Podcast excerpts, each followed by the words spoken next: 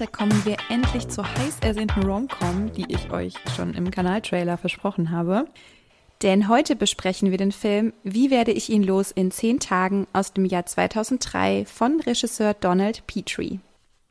Und ich sage euch, es war nicht leicht für mich, diesen Film zu gucken. Ich habe mich wirklich in mehreren Etappen durchquälen müssen. Netflix wird sich auch gedacht haben, was ist los mit der Frau? Warum macht die alle zwei Minuten Pause? Ja, es, es war hart. Ich habe es für uns alle getan, um jetzt die geilsten Stereotype und die schlimmsten toxischen heteronormativen Beziehungsmuster zu präsentieren. Auf irgendeine Art und Weise hat es aber auch Spaß gemacht. Denn früher habe ich genau solche Filme immer mit sehr großer Freude geschaut und dachte mir immer, oh, wie süß und wie romantisch und wo sind eigentlich diese ganzen Männer, die genauso sind wie er? Oh, wäre das nicht schön, wenn ich auch so einen Mann treffen würde? Und ja, jetzt denke ich, oh nein, bitte, help me Lord, wie krank können Menschen sich verhalten? Nie im Leben würde ich mit so einer Person zusammen sein können. Aber wir starten einfach mal mit dem Film.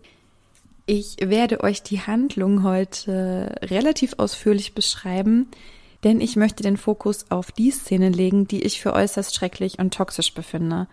Und genau deshalb folgt eine ziemlich genaue Handlungsbeschreibung.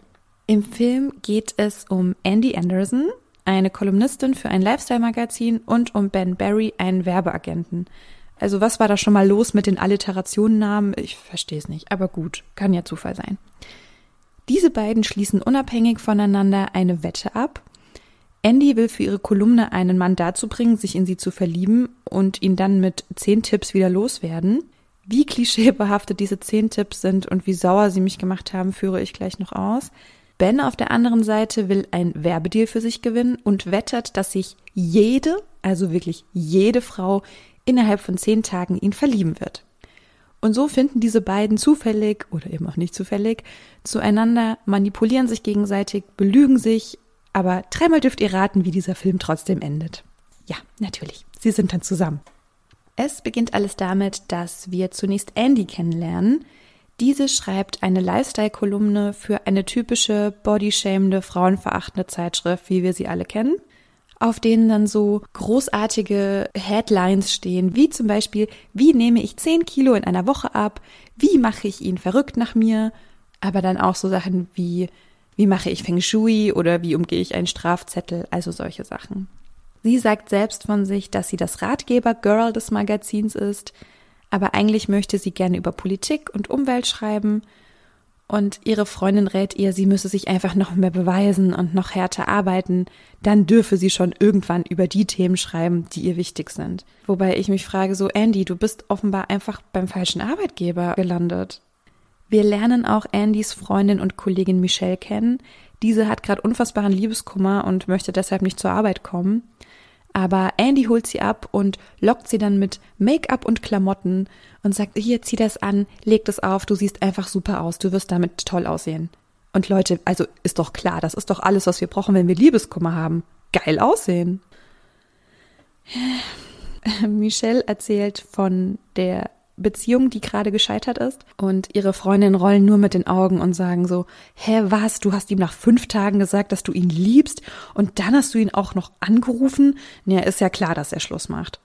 Und Michelle sagt dann, ja, sie kennt den eigentlichen Grund, warum er Schluss gemacht hat. Er hat nur Schluss gemacht, weil sie zu fett ist. Und dann sagen die anderen beiden, was, du bist doch nicht fett. Oh Gott, es, es geht so viel um Äußerlichkeiten. Michelle sagt dann auch später, sie hat seit der Trennung nichts mehr gegessen und ihre Chefin sagt zu ihr, gut für dich. Was zur Hölle? Warum ist es denn gut, wenn man aus lauter Kummer und Verletztheit nichts mehr isst? Das ist doch nicht gut. Und es geht weiter mit den Äußerlichkeiten. Michelle sagt zu Andy, du bist so schön, also mit dir würde bestimmt niemals jemand Schluss machen. Und dann sagt Andy, naja, also wenn ich mich so verhalten würde wie du, würde man sogar mit mir Schluss machen. Das ist eine typische Täter-Opfer-Umkehr. Ich will dem Ex-Freund jetzt keinen Vorwurf machen, also er ist in diesem Fall auch gar nicht ein Täter, aber hier wird ganz, ganz klar Michelle die Schuld am Beziehungsaus gegeben, weil sie geweint hat, weil sie Gefühle laut ausgesprochen hat und so weiter. Sie ist diejenige, die schuld daran ist, dass er Schluss gemacht hat. Und daraufhin beschließt nämlich auch Andy für ihre Kolumne genau diese falschen Verhaltensweisen in Anführungsstrichen zu nutzen. Sie möchte diese Fehler ausprobieren und den LeserInnen als Gegenbeispiel dienen. Also tut das bloß nicht, sonst wird er euch auf jeden Fall verlassen. Und dann spricht sie darüber, dass es sowas ist wie eine Klette sein oder Gefühle zeigen oder übers Essen reden. Also da bin ich ja schon fast verzweifelt an dieser Stelle. Und ich glaube, das war so Minute zehn oder so. Warum ist das so stigmatisiert, dass das etwas Schlimmes ist? Warum wird es so stigmatisiert, dass das ein Grund sein kann, um mit jemandem Schluss zu machen, wenn man ehrlich über seine Gefühle spricht? Leute, what the fuck? Ich beruhige mich kurz und es geht weiter. Andy findet daraufhin in einer Bar zu Ben, der sie auch nur angräbt, um eine Wette zu gewinnen, denn dieser ist dort in der Bar und versucht dort zwei Kolleginnen auszubuten, die ihren Kunden von einer Werbeidee überzeugen wollen. Und er, völlig selbst überschätzt, grätscht dazwischen und wettet, dass er den besseren Werbedeal anbieten kann. Es geht um Schmuck, es geht um Diamanten und es wird auch irgendwie eine Verbindung gelegt zwischen, ach, Frauen sind irgendwie wie Diamanten. Ach Gott, Leute, es, naja. Jedenfalls wettet er, dass sich jede ledige, normale Frau in ihn verlieben kann. Was meint er mit normal? Er schließt diese Wette ab und der Kunde willigt ein, wenn er es schafft, dass eine Frau sich in zehn Tagen in ihn verliebt, dann würde er den Zuschlag für den Werbedeal bekommen und eben nicht die zwei Frauen. Auf so vielen Ebenen auch wieder ganz, ganz schwierig. Aber gut, Ben und Andy finden zueinander. Und nach zwei Sekunden kennenlernen, also sie haben sich eigentlich nur Hallo gesagt, fasst er sie schon an den Rücken, an ihren nackten Rücken an, weil sie ein rückenfreies Kleid trägt. Dann fahren sie auf seinem Mofa und sie geht mit ihm nach Hause und ich denke nur so, oh Gott, Alarm, Alarm, Alarm. Andy, was tust du? Ja, zunächst gehen sie noch essen und beim Essen erzählt sie Ben, dass sie eigentlich viel lieber über Dinge schreiben möchte, die ihr wichtig sind. Und dann sagt er, ah, also Schuhe. Ach, Ben, wirklich, du, du bist so ein Scherzkeks. Einfach süß bist du. Und als sie dann bei ihm zu Hause sind, guckt er sie so ganz ekelhaft an, so er mustert sie so von oben bis unten und zieht sie so mit den Augen aus. Also, uh, uh. Sie finden sich auch eigentlich irgendwie beide hot, wollen dann aber doch nicht Sex beim ersten Date, weil ja genau das und auch One-Night-Stands generell sind ja mega stigmatisiert, mega geschämt. Und weil sie sich so sehr respektieren, haben sie dann keinen Sex. Übrigens kann man sich auch respektieren und Sex haben, beim ersten Date oder beim zehnten oder nie. Es ist alles in Ordnung, wenn es für alle passt. Dann lernen wir Ben ein bisschen näher kennen im Gespräch mit seinen Arbeitskollegen, bzw. Freunden, und er sagt zu ihnen so, okay, ich muss es schaffen, irgendwie zehn Tage mit der zusammen zu sein. Das ist aber kein Problem. Wobei, zehn Tage, das ist schon ein Marathon mit einer Frau. Solange hatte er noch nie eine Beziehung also das soll ein gutes Zeichen sein für den Mann, also ich weiß ja nicht. Andy hat dann ihre Handtasche zufällig, ganz zufällig, bei ihm vergessen. Und er sagt so, ja, die Handtasche ist die geheime Quelle der Macht einer jeden Frau, von denen die männliche Rasse nichts wissen soll. Sie ist ja so ein schlaues Biest. Warum spricht er so über sie? Was soll das? Kann man noch abschätziger über Frauen sprechen? Er findet Karten für ein Basketballspiel in ihrer Tasche und ruft sie an. Sie sagt, ja, eigentlich geht sie schon mit jemand anderen hin. Und er sagt, nee, nee, jetzt nicht mehr, jetzt gehst du mit mir hin. Ich ertrage Ben nicht. Gar nicht. Ich finde ihn unfassbar übergriffig, unfassbar ekelhaft. Dann sind sie bei dem Basketballspiel und er küsst sie auf den Mund, obwohl sie ihn eigentlich nur die Wange hingehalten hat. Also auch super übergriffig. Und dann wendet Andy ihren ersten Tipp an für die Kolumne. Sie bittet ihn darum, ihr etwas zu trinken zu holen. Eine Minute vor Spielende und er sagt, ach, kannst du nicht warten? Sie, nein, du musst mir jetzt unbedingt was holen. Und dann bringt er natürlich das falsche Getränk, dann muss er nochmal los und er verpasst den letzten Korb, also den Siegkorb seiner Mannschaft. Heißt das Siegkorb? Ihr wisst, was ich meine. Er verpasst es jedenfalls und genau das war ihr Plan, der geht auf, denn sie möchte ihn ja unbedingt loswerden, denn offenbar ist das für viele Männer der Punkt, an dem sie sagen so, nee, ich habe wegen ihr das verpasst, deswegen ciao. Und es geht dann auch am nächsten Tag weiter, sie ruft ihn während einer Besprechung an, benimmt sich, ich weiß nicht, wie ein Kind ist irgendwie auch nicht die richtige Bezeichnung, aber sie benimmt sich wirklich sehr, sehr komisch. Sie redet zumindest in einer sehr, sehr kindlichen Sprache mit ihm, so Baby Benny Bubu. Es ist aber irgendwie nicht auf so eine, eine liebevolle Spitzname sondern es ist schräg. Sie gehen dann jedenfalls ins Kino und schauen sich den Frauenfilm-Marathon an. Und dann ist auch wieder eine große Frage mir aufgeploppt, so was ist ein Frauenfilm? Naja, es ist ein Frauenfilm. Ich gehe davon aus, es ist eine Romcom, wie wir sie gerade besprechen. Sie macht ihm im Kino eine Szene und unterstellt ihm an eine andere Frau zu denken. Also sie packt auch wirklich jedes Klischee aus. Ne? Sie macht das dann schon ganz gut, aber ich frage mich, ob sie wirklich nicht auch ein bisschen dahinter steht. Ich glaube nämlich schon. Sie fangen dann so ein bisschen an zu streiten und ein anderer Kinobesucher fühlt sich gestört und schlägt Ben auch einfach. Und sie versorgt ihn danach, weil er ja eine aufs Auge bekommen hat und spricht später darüber und sagt, naja, na, das ist halt auch so typisch Frau, ne, das typische Florence Nightingale-Syndrom. Hey, wie kann man über eine so tolle Pionierin der Medizin, wie kann man sie so in den Dreck ziehen und so abschätzig über sie reden? Also Leute, es ist, es, es war hart. Ich muss es nochmal sagen. Es war wirklich für mich sehr schwierig, weil ich alle Verhaltensweisen, wie sie übereinander reden, wie sie miteinander umgehen, ich fand sie so respektlos und so niederträchtig. Ich meine, gut, sie hatten ja eigentlich auch nicht wirklich vor, Interesse einander zu haben. Sie wollten sich ja beide wirklich nur benutzen. Aber es wird ja dargestellt, dass sehr viele Beziehungen so zu funktionieren haben und so ablaufen. Und es ist wirklich ganz, ganz schrecklich. Es geht weiter. Er kocht für sie, denn alle Frauen lieben ja Männer, die kochen. Sie kommt in seine Wohnung und legt sehr viele persönliche Dinge wie Kuscheltiere und Decken in seine Wohnung und dekoriert alles in rosa. Alle Frauen lieben rosa und alle wollen Plüschdecken in ihrer Wohnung haben. Ist ja, ist ja klar, ne? In ihrer Mittagspause vermisst sie noch den Speck in ihrem Burger und abends spielt sie ihm dann vor, sie würde kein Fleisch essen. Woraufhin sie dann essen gehen müssen, nachdem er circa acht Jahre in der Küche gestanden und gekocht hat. Und hier sieht man auch wieder dieses typische Bild von einer Frau, die Andy sein soll. Also sie ist eigentlich eine ganz coole Frau. Die ist nicht so picky wie die anderen Frauen, die nur Salat essen. Nee, Andy ist cool. Sie isst sogar Speck. Sie ist, sie ist wirklich ganz, ganz toll und außergewöhnlich und anders als alle anderen. Naja, und daraufhin macht sie ihm dann diese Szene. Sie gehen ins Restaurant. Dann wirft sie ihm vor allen Leuten laut vor, er würde sie ja zu fett finden. Also, oh Gott. Sie versuchen es wirklich auszureizen. Ich hätte schon sehr oft mit beiden Schluss gemacht und wäre gegangen und hätte gesagt, okay, das war's. Dann diskutieren sie darüber, welchen Namen denn sein Penis haben könnte. Sie möchte ihn Prinzessin Sophia nennen. Er sagt dann, nein, das geht nicht, es muss etwas Männliches sein. Es ist, also diese, diese ganze Szene, die ist wirklich, die ist so komisch und so absurd. Also irgendwie habe ich aber das Gefühl, dass man diese Szene kennt. Also jetzt nicht unbedingt diese Namen-Penis-Szene, aber diese Diskussion, diese Kämpfe, diese Kämpfe zwischen Mann und Frau in einer heterosexuellen Beziehung, irgendwie habe ich das Gefühl gehabt, man kennt diese Situation. Und daraufhin beschwert sich auch Ben bei seinen Freunden, dass Andy ja erst so fantastisch und witzig und sexy und cool war, aber jetzt ist sie böse und nervig. Und er sagt auch, naja, vielleicht ist sie ja bipolar. Also klar, wirf einfach mal mit so einer Diagnose um dich, gar kein Problem. Andy kauft einen Hund, um den er sich dann kümmern muss. Sie kauft auch irgendwie eine Pflanze, um die er sich kümmern muss.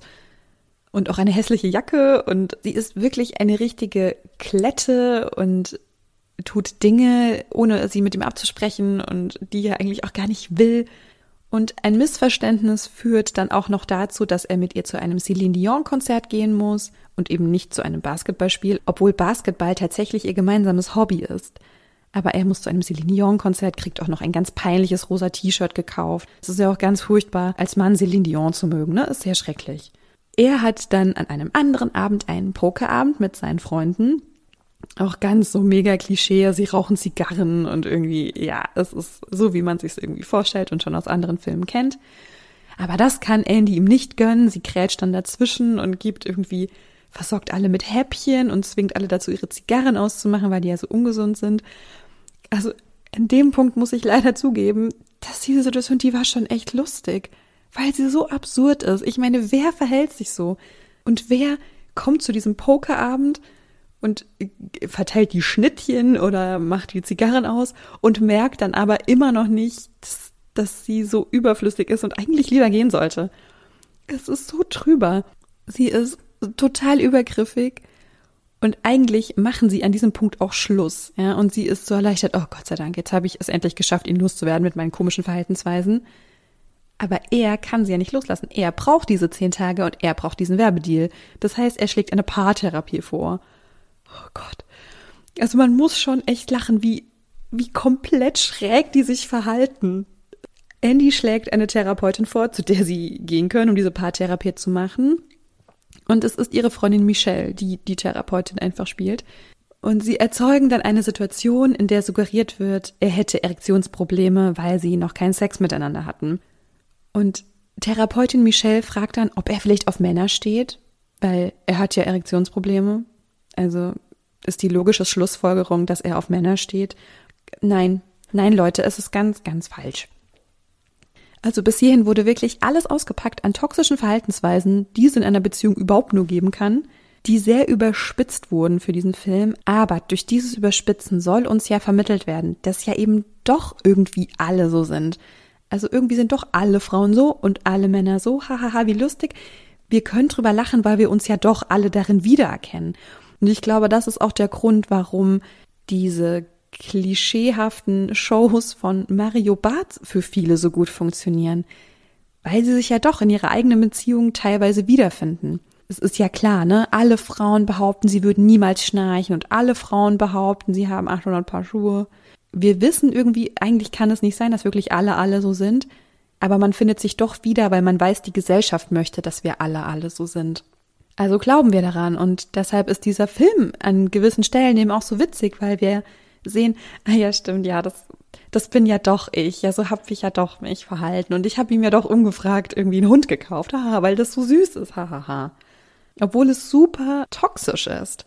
Und jetzt beginnt im Film hier ein bisschen der Break. Es beginnt die Wendung, denn Ben schlägt vor, zu seiner Familie zu fahren. Sie fahren zu seiner Familie, die offenbar Pflegeeltern für mehrere Kinder sind. Also wirklich ganz herzlich, ganz bezaubernd. Und genau da kommen nämlich Andy auch Zweifel. Also ist er doch gar nicht der harte Kerl. So, warum tut er so, als wäre er der harte Kerl? Er hat ja so eine liebevolle, tolle Familie. Es ist ein ganz typischer Rom-Com-Twist. Sie haben auch das erste Mal richtig ehrlichen Spaß miteinander und man gewinnt den Eindruck, als würden sie sich jetzt wirklich ineinander verlieben. Aber ey, nach der ganzen toxischen Scheiße echt jetzt. Eigentlich, eigentlich nicht. Aber dieser Film sagt uns, ja, natürlich, jetzt passiert es, jetzt verlieben sie sich. Diese zehn Tage sind jetzt aber rum und sie gehen zusammen zu der Gala, wo der Werbedeal dann auch vergeben werden soll. Das ist auch eine Gala, in der Diamanten präsentiert werden. Ein sehr großes Showdown kommt, alles fliegt auf. Es gibt dort eine Frau, die diese Gala organisiert hat und sie ist unfassbar übergriffig und krabbelt Ben an und umarmt ihn und will ihn auch irgendwie küssen. Warum sind da alle so übergriffig? Ich verstehe es nicht. Dann kommt wieder dieser Vergleich, Frauen mit Diamanten und bla bla bla. Beide erfahren dann jeweils voneinander, dass der bzw. die andere gelogen hat und es eben nur aufgrund des Werbedeals bzw. aufgrund der Kolumne getan hat. Andy ist betrunken, sie macht auf der Bühne eine Szene, dann stellen sie sich gegenseitig bloß, oh Gott, Lord, have mercy. Und sie stürmt nach draußen und sie streiten sich auf der Straße. Sie hat dann aber vergessen, dieses ultra teure Collier abzulegen und der Security-Mann kommt und sagt, ähm, könnten Sie vielleicht erst das Collier abnehmen? Also dann können Sie gerne weitermachen und sich umbringen. Ähm, wie bitte? Ich, ich bin sehr oft sprachlos gewesen. Ich habe nach Luft geschnappt. Wir versuchen, wir versuchen einfach weiterzumachen. Ben und Andy machen sich Vorwürfe. Zu Recht, wie ich finde, weil beide toxisch sind, beide komplett daneben. Naja, sie trennen sich, gehen getrennte Wege. Andy ist aber traurig. Ich frage mich, hat sie Liebeskummer? Ich weiß nicht, sie kündigt auch ihre Arbeitsstelle. Es ist, alles ist so over, alles bricht zusammen. Und sie ist dann bei Michelle und dort kommt dann Michelles Ex vorbei, der der absolute Klischee-Nerd ist, also so wird er dargestellt. Und er sagt ihr dann, dass er ihre verrückten Handlungsweisen doch ganz liebenswert findet. Ach was, tatsächlich. Ist Michelle also doch eine liebenswerte Frau, auch wenn sie sagt, ich liebe dich. Ist ja verrückt. Ja, Andy hat auch diesen geplanten Artikel nicht geschrieben. Sie hat ihn dann ganz anders verfasst und irgendwie, äh, ja, sie hat eigentlich diesen Artikel schreiben wollen, hat dann aber einen tollen Mann kennengelernt und oh Gott, sie hat alles versaut. Bla bla, er liest es, es catcht ihn total und dann will er sie zurück. Ein dramatisches Liebesgeständnis wird folgt. Man weiß einfach schon, was passiert. Er, er geht zu ihrer Arbeit, dort ist sie nicht. Oh Gott, sie ist schon am Flughafen, weil sie woanders hinfliegen will. Und er fährt zum Flughafen. Er kämpft sich durch den Stau. Am Jahrhundertstau von tausend Kilometern vorbei, in dem Frauen Babys in Taxis gebären müssen. Er schafft es gerade noch so pünktlich zu ihr, bevor das Flugzeug startet. Naja, es ist nicht ganz so krass, aber ähnlich. Er verfolgt sie mit dem Motorrad, während sie im Taxi sitzt. Äh, was ein Stalker hält dann irgendwie auch das Taxi an und sie steigen aus und mitten auf der Brücke, mitten auf der Autobahn, klar. Sie hat nämlich eigentlich tatsächlich vor, zum Flughafen zu fahren, um dort nach Washington zu fliegen, weil sie dort ein Forschungsgespräch hat für eine Zeitung, in der sie endlich über Politik schreiben kann, was sie ja eigentlich schon immer wollte. Und er hält sie von diesem Vorstellungsgespräch ab, weil sie ja angeblich nur wegläuft. Das ist ja der Grund. Nein, sie möchte keinen gut bezahlten, erfüllenden Job haben. Nein, sie will ja nur weglaufen. Und dann hält er sie einfach davon ab. Er entscheidet, dass sie jetzt eben nicht wegfliegt, sondern dass sie bleibt. Ähm, entschuldige mal, Ben. Sie wollte diesen Job haben, weil er ihr vielleicht Spaß macht, weil er sie vielleicht weiterbringt, weil sie vielleicht Ziele hat im Leben und du entscheidest, dass sie einfach da bleibt? Ja, aber so ist es dann. Sie knutschen und das ist das Ende des Films. Wow.